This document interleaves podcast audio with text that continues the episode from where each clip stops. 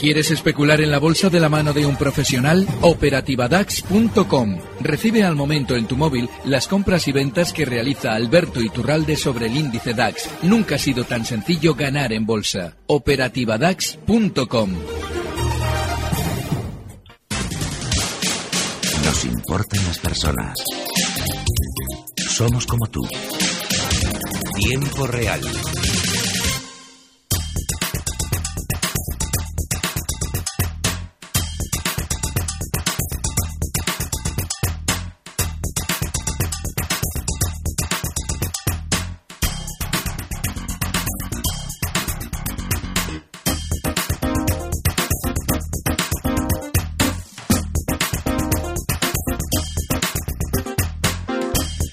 Las 5 y 36 minutos de la tarde arranca nuestro consultorio de bolsa esta tarde de jueves con Alberto Iturralde, responsable de díasdebolsa.com. Alberto, ¿qué tal? Muy buenas tardes. Muy buenas tardes, fenomenal y sobreviviendo a este mercado tan lateral un mercado lateral en el que estamos eh, inmersos. En Estados Unidos hoy tenemos mm, caída en el Nasdaq 100, el resto de los índices más o menos planos, el Dow Jones 19.195 puntos a esta hora de la tarde.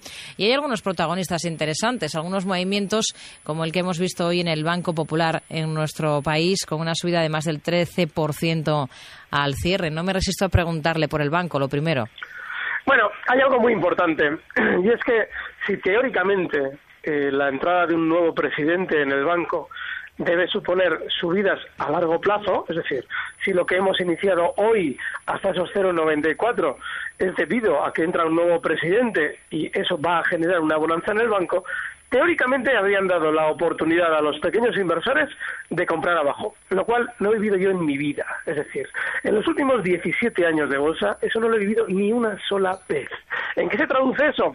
En que lo normal es que utilicen la noticia de la entrada de un nuevo presidente para de alguna manera calentar el valor, como ya están haciendo, y de aquí a unos días colocar más títulos, seguramente en zona de un euro, mientras se va de alguna manera relajando el ánimo especulador sobre la entrada de ese nuevo presidente y una vez repartidos esos títulos, de nuevo a penar a la baja. De manera que lo que estamos viviendo no es que sea un movimiento especulativo, es simplemente un calentón para conseguir volver a vender más títulos arriba de lo que se encontraba hace unos días el valor. Hmm. A ver, em, vamos si le parece con los datos definitivos de, cierre de los índices esta jornada, este jueves, con un IBEX 35 que ha terminado en 8.669 puntos, abajo un 0,22%. El DAX ha bajado un 1 hasta 10.534. París termina el día en 4.560 con descensos del 0,39% y en Londres tenemos al FT100 con retrocesos del 0,45 hasta 6.752 eh, puntos. A ver, cuestiones que nos están planteando nuestros oyentes. Por ejemplo, nos escribe a través de WhatsApp al 657 78 91 16 un oyente. Oscar en concreto y pregunta por Endesa. Dice anuncio de subida de dividendo y la acción se dispara y en los máximos vuelven las ventas en tónica con eh, el sector. ¿Cómo ve este movimiento? A mí no me gusta nada que un valor como Endesa, durante el del día de hoy, valores bancarios, por ejemplo, han funcionado relativamente bien. Sin embargo, Endesa ha recortado desde esa zona de máximos que marcaba durante estos días en 19.95 y yo que era un valor que en el que he confiado durante estos días he comentado también que el stop es en la zona 19.10, 19.15 debe ser inexcusable. Hoy cierra por encima, en 19.25, pero quien esté dentro de empresa tiene que aplicar el stop si nos cierra justo por debajo de esa zona 19.10, 19.15. Mientras tanto, bueno, pues mientras tanto la tendencia del valor sigue siendo alcista, pero el stop inexcusable. A ver, em, otro oyente que nos pregunta, Edu, nos pregunta por Repsol, ¿qué recorrido le ve con la subida del precio del crudo? Estoy dentro a 12,45.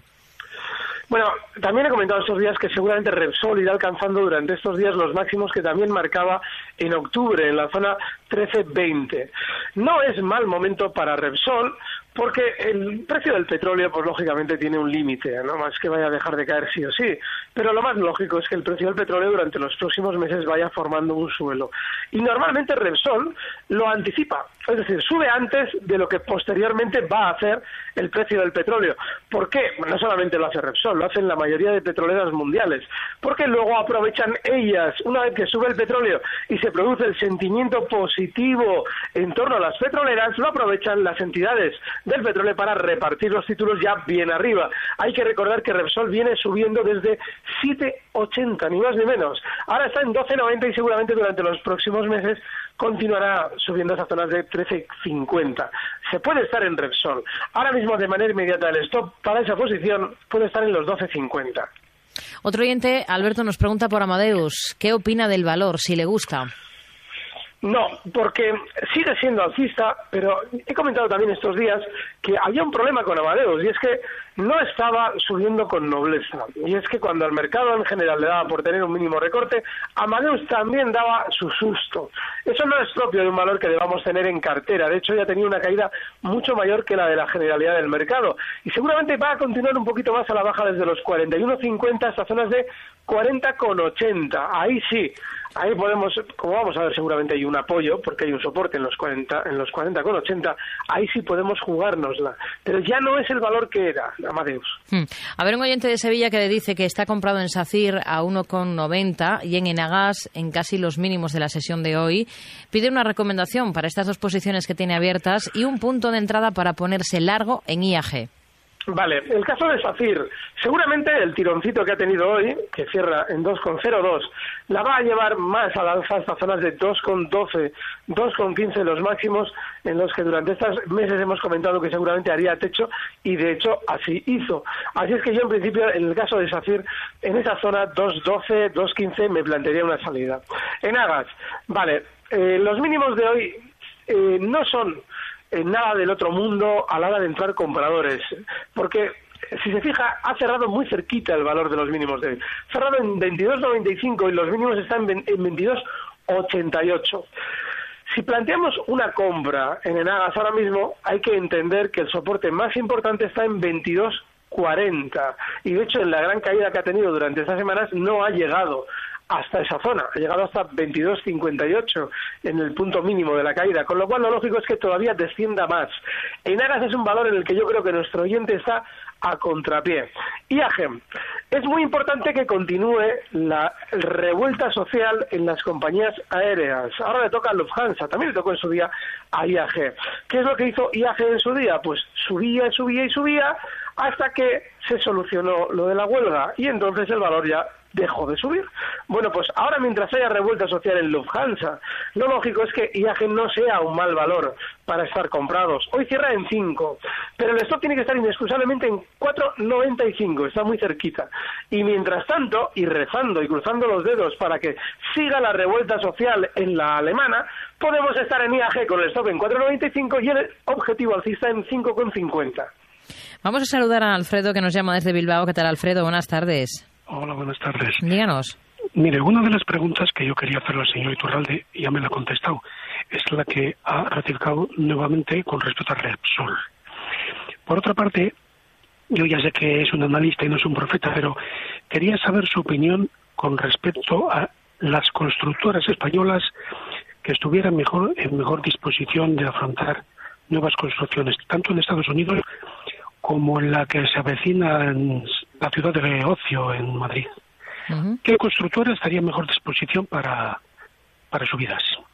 Muy bien, gracias Alfredo. Muy buenas tardes. Buenas tardes. A ver, en este sector, ¿cuál es la que más le convence? Si le convence alguna. Ninguna. Es que además no tengo ni la menor idea de, de cuál puede verse beneficiada, a quién se le va a dar tal o cual concurso. No, no, de hecho, creo que si alguien se lo dijera, yo tampoco debería creerle. Así es que en principio no tengo la menor idea. Hmm. ¿Pero por técnico? Fíjate, por técnico a mí hay algo que me preocupa muy seriamente. Y es que no hay ninguna constructora que esté bien. Si miramos Fomento, si miramos Ferrovial, si miramos ACS, que está súper lateral, no hay nada ahora mismo en el mercado español relativo a la construcción que nos deba hacer comprar. De hecho, eh, la más alcista de todas, que era Ferrovial, durante los últimos meses, a la hora de romper el movimiento lateral que la tenía eh, por la parte de abajo sostenida en la zona 17, pues nos publica buenas noticias. Es decir, antes de romper, publica buenas noticias. Es decir, voy a caer. Con lo cual, es que técnicamente no, hay, que ir por sectores, hay que ir por valores, pero yo desde luego no estaría en ninguna. Y quizás sí en el muy corto plazo en SACIR, la que hemos comentado antes, pero no para una gloria de movimiento, sino pues un 10, un 11% más, no mucho más. Hmm. A ver, Victoria escribe para preguntar por día. Eh, quiere saber su opinión para entrar ahora en el valor. Es un error, es un error de valor. Lo llevamos comentando semanas y estos días comentaba, digo, bueno, parece que en el topetazo bajista que trae desde los 5.40 hasta los 4.40, ni más ni menos, parece que quiere ir frenando. Y decía, bueno, esto sería buena señal si ahora retrocede hasta la zona 4.20 pero con lentitud, es decir, sigue cayendo pero más tranquilamente, porque igual en la zona 420 quiere hacer un suelo. Bueno, pues fíjense con qué velocidad se está dirigiendo hasta la zona 420 a la baja, muy rápido. Hoy ya 427 y en dos sesiones ha recortado desde 450 hasta esos 427 bueno, pues el punto de soporte más importante son esos 4.20. Ella verá. Yo, desde luego, en principio no me gustan los valores que al llegar a un soporte lo hacen como un puñal, que es lo que está haciendo ahora mismo día. Pero bueno, si ella se lo quiere jugar, porque en esa zona va a haber mucha sobreventa, que la va a haber, y seguramente o quizás pueda haber un rebotito de un 4 o 5% desde 4.20 hasta 4.50, pues se la puede jugar. Pero yo, desde luego, no estaría en día. Hmm. Vamos a saludar a Manuel, que nos llama desde Madrid. Muy buenas tardes. Buenas tardes. Díganos, caballero. Pues quería saber la opinión que mm, de Bankia, porque veo que no, no acaba de arrancar. Yo he comprado a 95 y hace dos semanillas estuvo por ahí a 88, 89, pero no acaba de arrancar. Muy bien. A ver qué, qué opinión tiene de, Bankia. Gracias, Manuel. Muy buenas tardes. Gracias. Bankia, Alberto. Sí, Bankia arrancó en el año 2011, arrancó desde lo que serían ahora 43 euros a la baja hasta los 0,85 que marca ahora mismo. Desde entonces lo único que ha arrancado es el dinero de las personas que han intentado especular con un valor bajista comprando, es decir, beneficiándose teóricamente si sube. Dicho esto, Bankia podría durante estos días eh, dar una cierta alegría a sus eh, bueno, inversores, por llamarlo de alguna manera hasta 0,95 quizás. Yo desde luego no perdería el tiempo en valores súper bajistas, especulando en el lado alcista y pensando que no termina de arrancar. No, no, arrancó, arrancó a la baja en el 2011. No hay que estar en un valor que arrancó a la baja en el 2011. Agenda para mañana viernes y enseguida continuamos resolviendo dudas de nuestros oyentes esta tarde con Alberto Iturralde, responsable de díasdebolsa.com.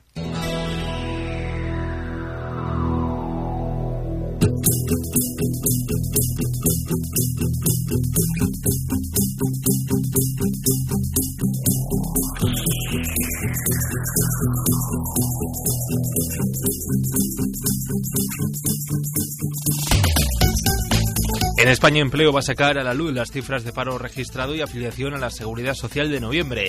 El INE publicará la estadística sobre ejecuciones hipotecarias del tercer trimestre, la encuesta coyuntural sobre stock y existencias de ese mismo periodo, además de los precios de importación y exportación de octubre. A escala europea, Eurostat publicará los precios de producción industrial de octubre de la eurozona, mientras que en Suiza se conocerá el PIB del tercer trimestre. En Reino Unido se publicará el PMI de construcción de noviembre. Y mientras en Estados Unidos, en una jornada en la que se cumple el 15 aniversario de la quiebra de Enron, el Departamento de Empleo va a publicar el informe de empleo de noviembre. En Australia se habrán conocido para entonces las cifras de ventas minoristas del mes de octubre. Genesco destacará entre las compañías en publicar sus resultados, mientras que en España se reunirá el Comité Asesor Técnico del IBEX y se celebrará la Junta de Accionistas de Prosegur.